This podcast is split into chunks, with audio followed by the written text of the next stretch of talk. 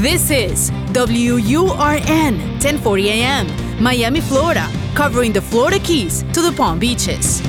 Actualidad Radio, un idioma, todos los acentos, una sola señal. Una emisora de Actualidad Media Group. ¿Cuáles son los límites de la mente? ¿De qué es capaz un ser humano si logra alcanzar el máximo funcionamiento de su cerebro? ¿Es posible programarse para tener éxito? Fronteras de la Mente, con Agustina Costa. Fronteras de la Mente. Solo aquí, en Actualidad Radio. Un idioma, todos los acentos, una sola señal. ¿Qué tal amigos? Les saluda Agustina Costa, gracias por acompañarnos en otra edición más de Fronteras de la Mente. Hoy, por primera vez desde que salió este programa al aire, hace ya varios meses, no vamos a hablar de la mente, no vamos a hablar de la conciencia, no vamos a hablar del cerebro, vamos a hablar más bien de algo que tiene que ver con el organismo en general y que de cierta forma pues nos saca un poco de la tónica del formato ¿no? del programa, pero me parece el tema tan, tan importante, tan importante, que creo que vale la pena y que estaría justificado. Y estoy seguro que al final del programa, si usted escucha la, la media hora completa, va a estar de acuerdo conmigo en que valió la pena salirnos un poco de lo que es la naturaleza de este espacio que presentamos a través de actualidad los fines de semana. Les cuento lo que ocurrió. Desde hace ya como uno o dos meses me habían recomendado una serie de documentales muy interesantes que se pueden conseguir a través de YouTube, a través de Netflix o ver a través de la Internet y que tienen que ver con un nuevo enfoque en la nutrición y en la dietética. Eh, documentales que están basados en el trabajo de importantes científicos, médicos e investigadores contemporáneos. Uno de ellos lo vi el mes pasado a principios del mes de julio. Se llama Forks and Knives, tenedores y cuchillos. Aunque está en inglés, tiene subtítulos en español cuando uno lo ve a través de la internet. Y el otro lo vi hace apenas hace tres semanas y media y se titula What the Health, también con subtítulos en español para aquellos que prefieran eh, nuestro idioma.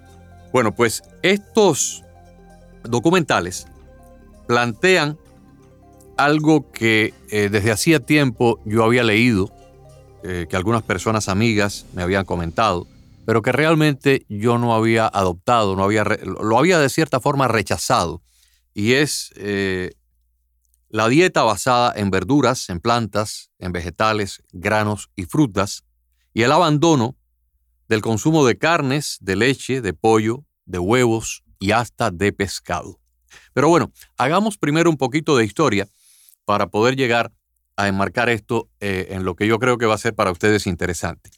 Hace 20 años se estableció aquí en los Estados Unidos la Academia Americana de Medicina Anti-Envejecimiento, la fundó el doctor Ronald Klatz. Y cuando yo conocí de esto a través de las noticias, me interesé tanto, eh, me conecté, eh, fue el comienzo de la Internet y fue uno de esos momentos en que tuvimos la oportunidad de entrar en una página de Internet por primera vez en, la historia, por primera vez en nuestra vida. Y, recuerdo que por allá por el año 96, 97, uno de los primeros lugares que yo visité por la Internet fue la página recién inaugurada de la Academia Americana de Medicina Anti-Envejecimiento. Esta academia, por supuesto, para médicos, también daba la oportunidad a personas que no éramos médicos de hacernos miembros. Y por una módica cuota al año, pues yo me suscribí con el propósito de obtener información, poder tener acceso a las investigaciones, a los artículos, a los estudios que se venían realizando sobre medicina anti-envejecimiento. Y esa medicina anti-envejecimiento estaba enfocada completamente hacia lo que era el aspecto endocrinológico, el aspecto hormonal, porque el doctor Ronald Klatz era un médico eh, endocrino, el fundador de esta academia, que planteaba la suplementación hormonal tanto para hombres como para mujeres después de cierta edad.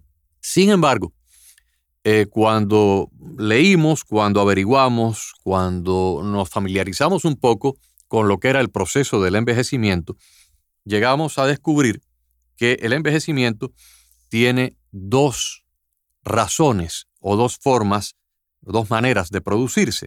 La primera tiene que ver con la genética.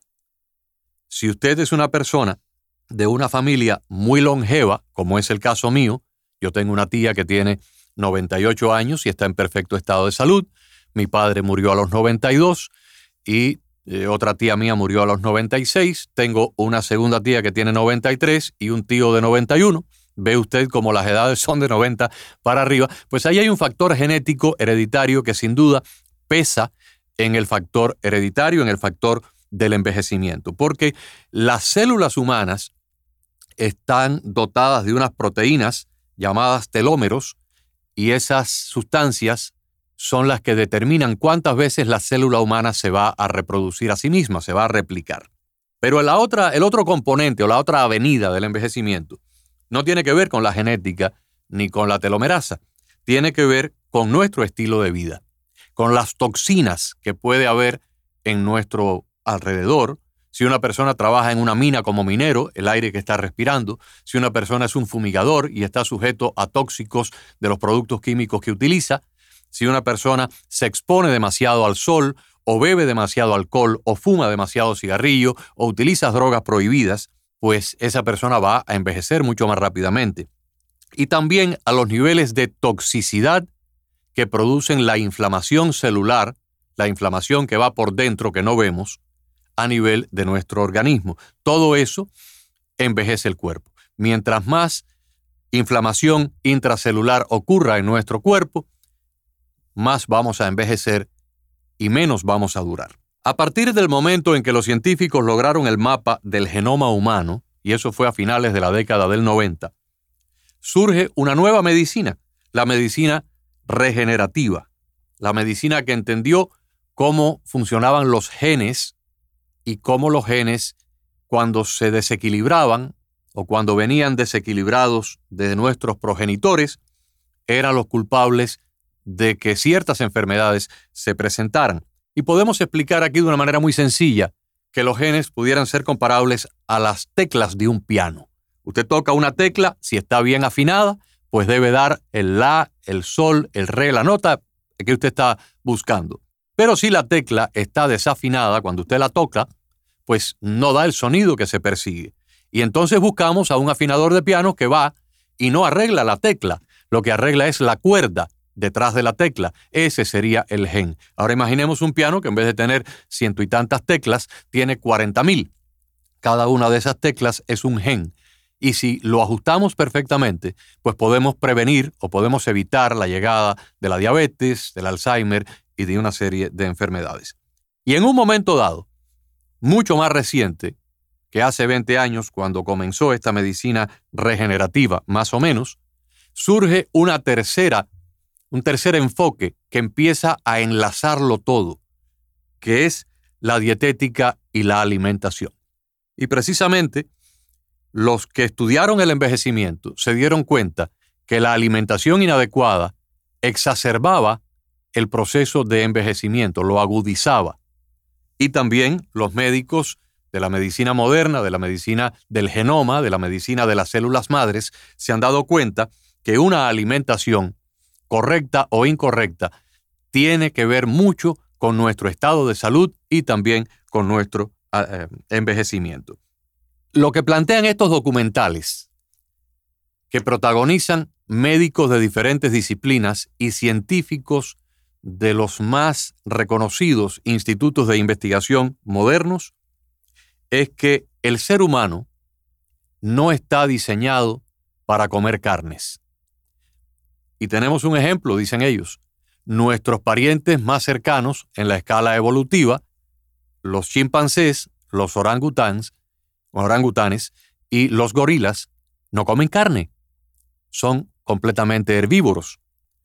Entonces, esta, este, este entendimiento, este nuevo enfoque de la dietética y la alimentación se complica no solamente porque según ellos el ser humano no está equipado para digerir las carnes, para masticar las carnes, porque su sistema gastrointestinal no fue diseñado para ello, sino también que el advenimiento de la masificación de la agricultura y de la industria mm, de los pollos, de la industria eh, del ganado, ha contaminado nuestra cadena alimenticia primaria con fertilizantes que se utilizan para la hierba que luego van a comer las vacas, con pesticidas que se le da a mucha de esta, de esta alimentación para evitar plagas, con antibióticos que se le aplican también a los pollos, que se le aplican a los peces que se cultivan en granjas o al ganado vacuno, y con hormonas para hacer crecer estos animales lo más rápidamente posible en el menor tiempo posible. Por lo tanto, cuando comemos una carne de pollo o una carne de res o una carne de cerdo, estamos ingiriendo paralelamente una serie de sustancias tóxicas, químicas, que no estaban ahí en las épocas primitivas de nuestra historia, pero que hoy en día prácticamente son inevitables si usted se come el pollo en su casa o en un restaurante, un pollo que ha comprado en la tienda.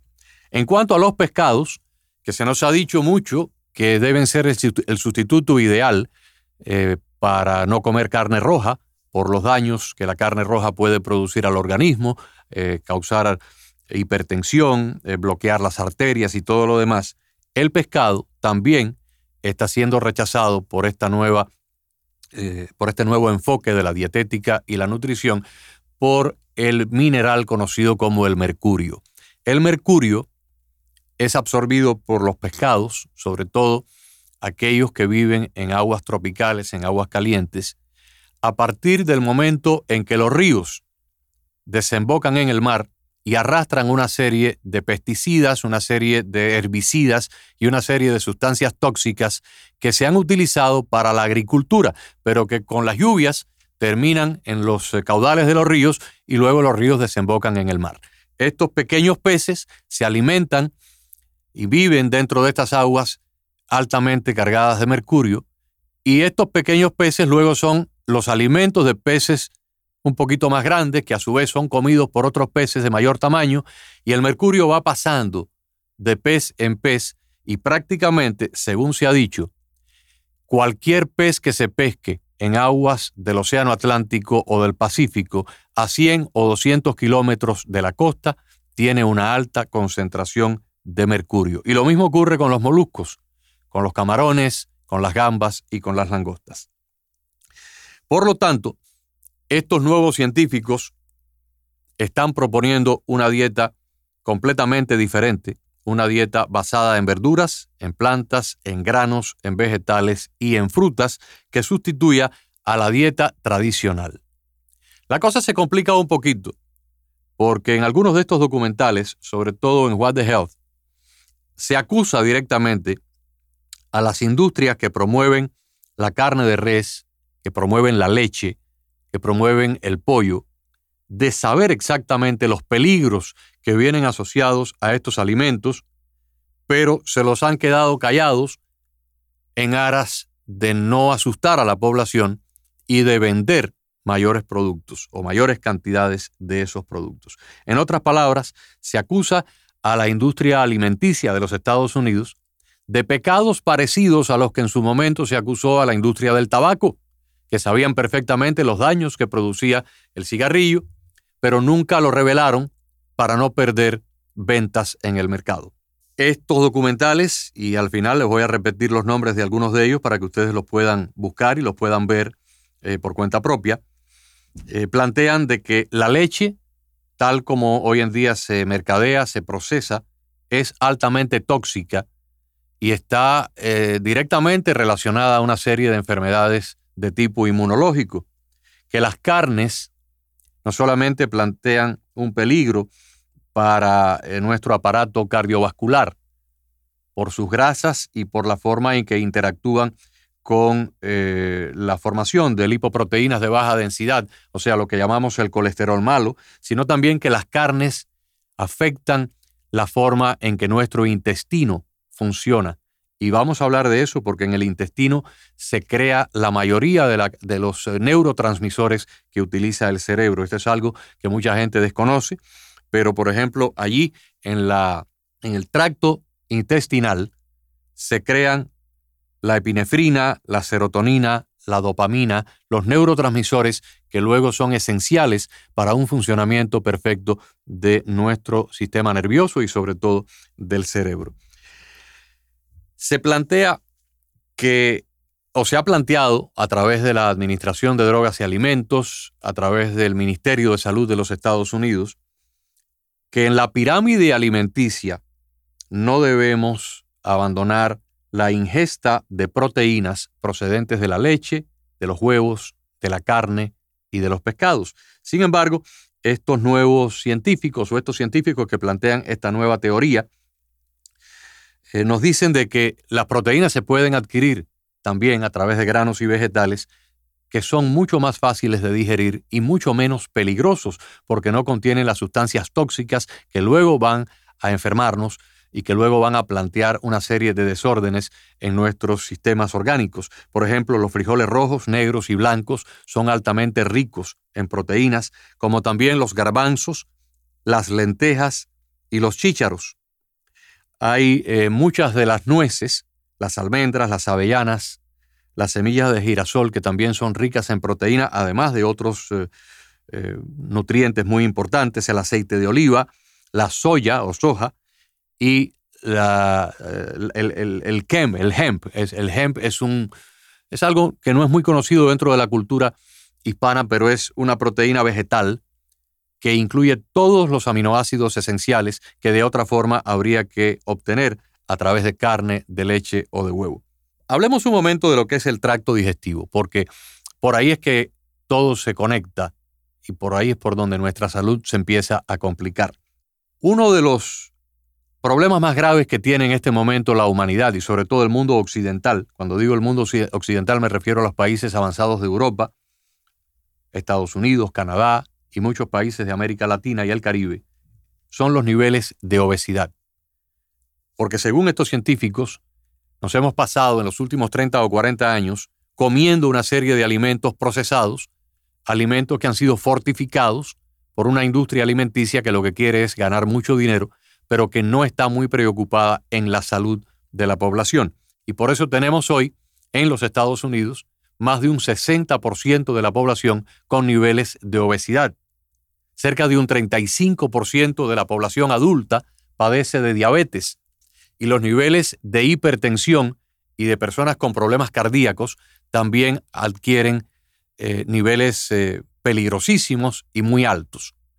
Cuando yo llegué aquí a Estados Unidos, yo tenía 14 años de edad y recuerdo que una familia, mm, amiga, de la familia mía, eh, tuvieron un niño que fue diagnosticado poco después con autismo.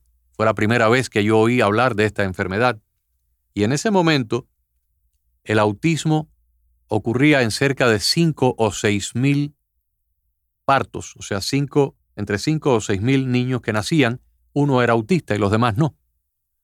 Hoy en día, el autismo se presenta en cerca de 90 niños que nacen. Y cómo hemos pasado en unos 40 años de uno entre 5.000 a uno en 90. Nadie tiene una clara explicación. Cuando nos atacaron las Torres Gemelas y mataron cerca de 3.000 personas, el país se volcó en un esfuerzo extraordinario contra el terrorismo internacional fuimos a dos guerras y cambiamos por completo la forma de vivir aquí en los Estados Unidos, la forma en que podemos abordar un avión o un barco crucero. Y sin embargo, la comunidad médica americana ignora por completo la rampante epidemia de autismo que hay en los Estados Unidos.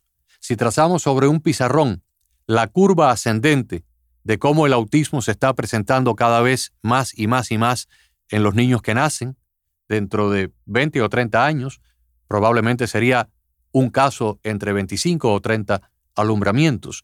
Y eso para cualquier sociedad plantea un paradigma, plantea una situación inaceptable, porque no hay sociedad que pueda soportar que uno de cada 20 o 30 de sus ciudadanos no pueda funcionar adecuadamente con una salud óptima. Y sin embargo, el gobierno no hace nada. algunos de estos científicos que han realizado estos documentales plantean la posibilidad de que precisamente el autismo no esté relacionado a las vacunas, como se ha alegado durante mucho tiempo, sino que el autismo esté directamente relacionado a algo que está ocurriendo dentro de nuestra cadena alimenticia, sobre todo de la alimentación moderna, de esa alimentación masificada, pero que también está directamente relacionada a una serie de compuestos químicos que aparecen en los alimentos que comemos en latas, en plásticos y en conservas. Les decía anteriormente que es necesario hablar un poquito del tracto digestivo, porque ahí, a través de las paredes de nuestro, de nuestro intestino, sobre todo del intestino delgado y del intestino grueso, es que estos compuestos pasan a nuestro torrente sanguíneo. Los médicos consideran de que los desórdenes gastrointestinales de una serie de sustancias tóxicas que nunca fueron diseñadas para entrar en contacto con nuestro organismo son los culpables de una serie de enfermedades neurológicas como la depresión, la ansiedad, el Alzheimer y el Parkinson, precisamente por la forma en que los neurotransmisores quedan alterados o no se construyen, no se fabrican con las cantidades adecuadas por nuestro cuerpo, ahí precisamente en nuestro aparato gastrointestinal. Les mencionaba anteriormente algunos de ellos, la dopamina, la serotonina, la serotonina que es tan importante para los estados anímicos y para combatir la depresión, la epinefrina. Si no tenemos estos neurotransmisores que se crean en nuestra pared abdominal, el cerebro y el sistema nervioso no puede funcionar. Muchas de estas eh, ingestas de tóxicos a partir de nuestra alimentación también estarían relacionadas a enfermedades del sistema inmunológico, como las alergias, por ejemplo, las reacciones hiperalérgicas de nuestro sistema inmune. Bueno, pues dicen que la leche es altamente alérgica y sin embargo la industria láctea sigue promoviendo el consumo de leche cuando los médicos dicen que después de los 3 o 4 años de edad ya los niños no necesitan tomar leche. El lupus eritematoso, otra enfermedad también muy rampante acá en los Estados Unidos, pudiera tener una relación directa con nuestra alimentación, como lo es la artritis reumatoidea. Y para colmos, la alopecia androgenética, la calvicie, la caída del cabello. Porque ¿qué cosa es la calvicie? La calvicie no es más que la destrucción del folículo piloso a través de una reacción del sistema inmune.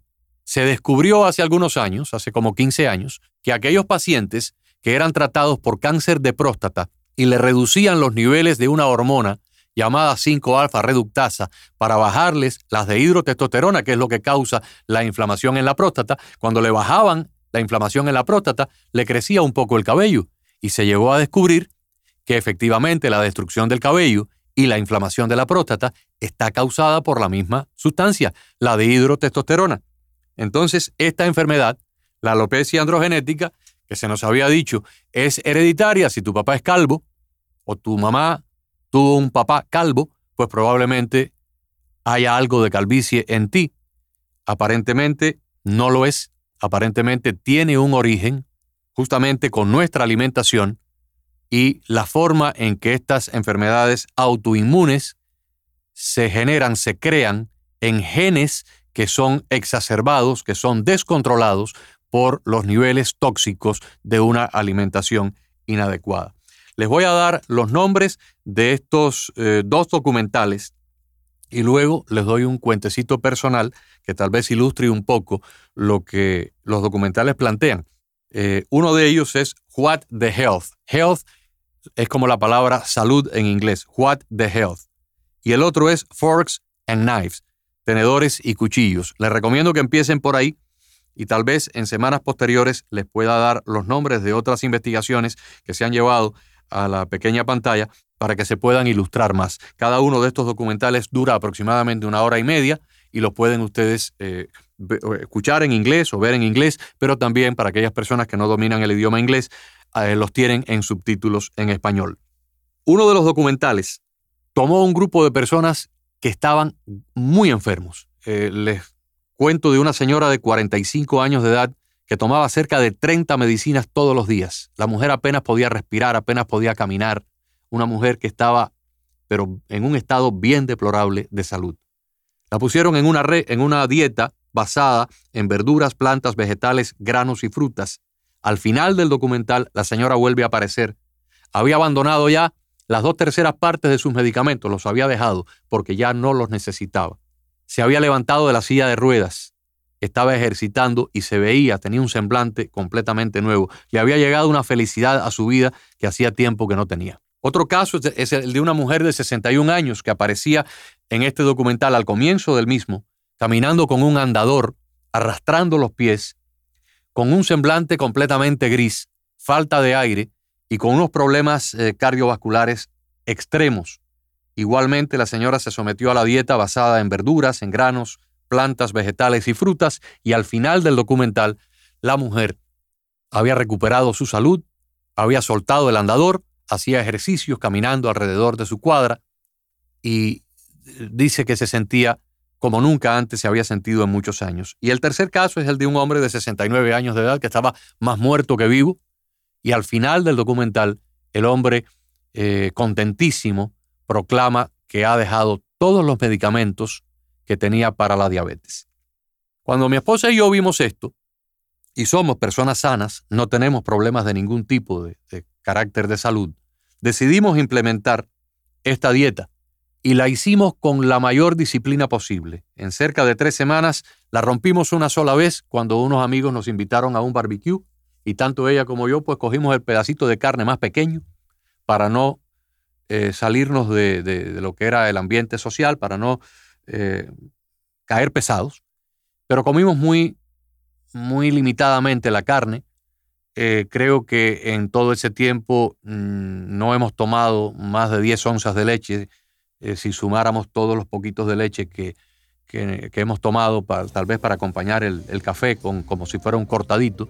Y hemos observado esta dieta de una manera muy disciplinada. Y les puedo decir como testimonio personal que los dolores crónicos que yo he venido teniendo desde la edad de 18 o 20 años en dos hernias en la columna vertebral que fueron productos de un accidente de deportes en mi época de high school y que me han acompañado por toda la vida, dolores en la espalda día tras día tras día, han desaparecido por completo.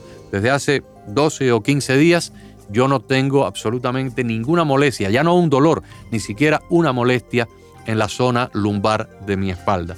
¿Por qué? Porque evidentemente al dejar de comer carnes, al dejar de comer pollo, al dejar de tomar leche y al dejar de comer huevos, como lo hacíamos casi a diario, se han desintoxicado y se han desinflamado muchos de los tejidos que son los causantes de estos dolores para los que padecemos de dolores en la espalda. Les prometo que la próxima semana tendremos un invitado acá en el programa que nos continuará eh, disertando un poco sobre esto y luego la otra semana de arriba ya regresaremos a nuestro formato habitual para dedicarnos a temas de la mente, del cerebro, de la conciencia, del espíritu humano, como bien lleva el título de este programa Fronteras de la Mente.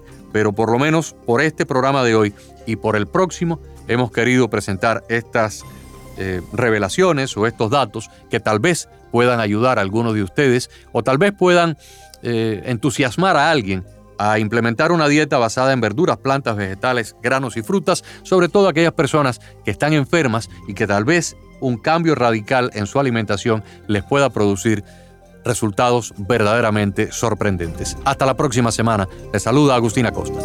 Fronteras de la mente con Agustina Costa. Fronteras de la mente.